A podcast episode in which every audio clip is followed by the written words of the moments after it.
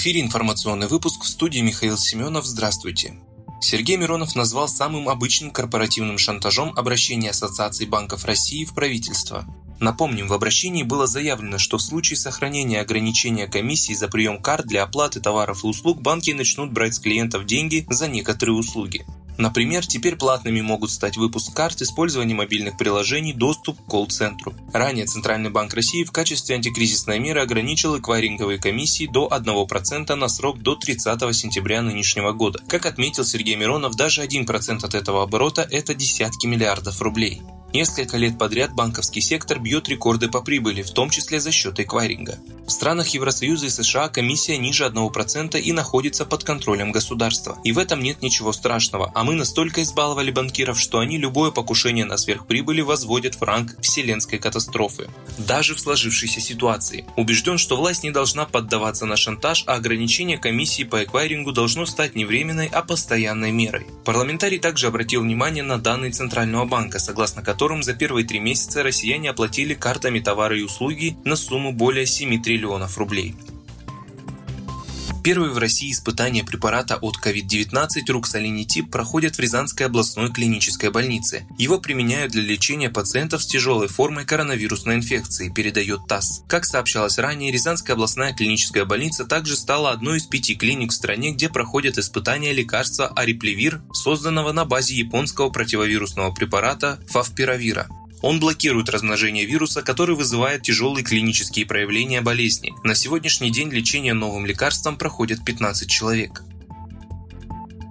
Почти 550 тысяч заявлений от граждан о желании проголосовать по поправкам в Конституцию с помощью дистанционного электронного голосования приняла Центральная избирательная комиссия с 5 июня. Большинство заявлений поступило от жителей Москвы. Кроме того, ЦИК принял свыше 700 тысяч заявлений от граждан, которые хотят проголосовать не по месту регистрации, а на более удобном для них участке для голосования в рамках механизма «Мобильный избиратель». Прием таких заявлений продлится до 21 июня. Прикрепиться к участку для голосования можно в любом территориальном избиркоме МФЦ или на едином портале госуслуг. В свою очередь жители Москвы и Нижегородской области до 21 июня могут подать заявление о желании проголосовать с помощью дистанционного электронного голосования. Оно будет проводиться с 25 по 30 июня. Европа постепенно снимает ограничения, введенные в связи с распространением коронавируса. Германия, смягчавшая режим пограничного контроля с середины мая, с понедельника отменила последние ограничения на государственных границах. Теперь граждане могут пересекать их беспрепятственно, как до пандемии. Также отменено предупреждение об опасности путешествий в 29 стран Европы, однако до 31 августа сохраняется предупреждение на поездки в более чем 160 неевропейских государств. Финляндия 15 июня открывает границы для любых поездок по Европе за исключением Швеции, где эпидемиологическая ситуация остается сложной. Ограничения на границе с Россией Финляндия оставляет в силе до 14 июля. Жители Чехии с понедельника могут свободно перемещаться по государствам, членам Евросоюза без необходимости при возвращении в республику предоставлять властям справки о тестах на коронавирус и садиться на двухнедельный домашний карантин. Около 70% населения Испании ждет с понедельника последний этап ослабления ограничений. На последнюю фазу пока еще не перешли Мадрид и Барселона. В отличие от Европы, в Китае, к сожалению, не все так оптимистично. Пекин ввел с сегодняшнего дня режим военного времени во всех жилых микрорайонах города из-за вспышки коронавируса. Об этом сообщили местные власти. Отмечается, что соответствующий режим затронул 7120 жилых микрорайонов города. Также указывается, что в мероприятиях по борьбе со вспышкой коронавируса задействовано более 100 тысяч человек. На прошлой неделе вспышка коронавируса была выявлена на крупнейшем пекинском оптовом рынке в районе Фэнтай на юге Пекина. Большинство заразившихся – работники торговых точек, а также лица, находившиеся с ними в тесном контакте. Администрация города была вынуждена в том числе временно закрыть несколько других важных коммерческих объектов, в том числе на западе столицы, поскольку они оказались в зоне повышенного риска. В связи с этим в отдельных районах Пекина введены усиленные меры контроля. Власти китайской столицы признали риск распространения коронавируса в городе высоким.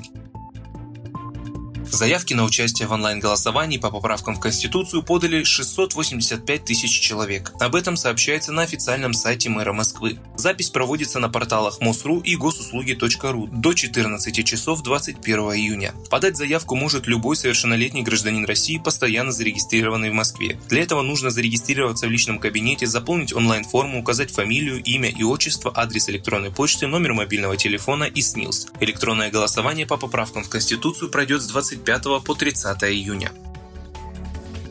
Пресс-секретарь президента Дмитрий Песков считает, что в полной мере насладиться зрелищностью Парада Победы москвичи смогут, посмотрев его по телевизору, так как трансляция использует самые современные технологии. Об этом он заявил, комментируя призыв мэра Москвы Сергея Собянина не приходить в центр столицы, чтобы увидеть проход техники. Напомним, Парад Победы пройдет 24 июня. Накануне прошла пешая тренировка экипажей боевых машин по подготовке к военному параду в честь 75-летия годовщины Победы в Великой Отечественной войне.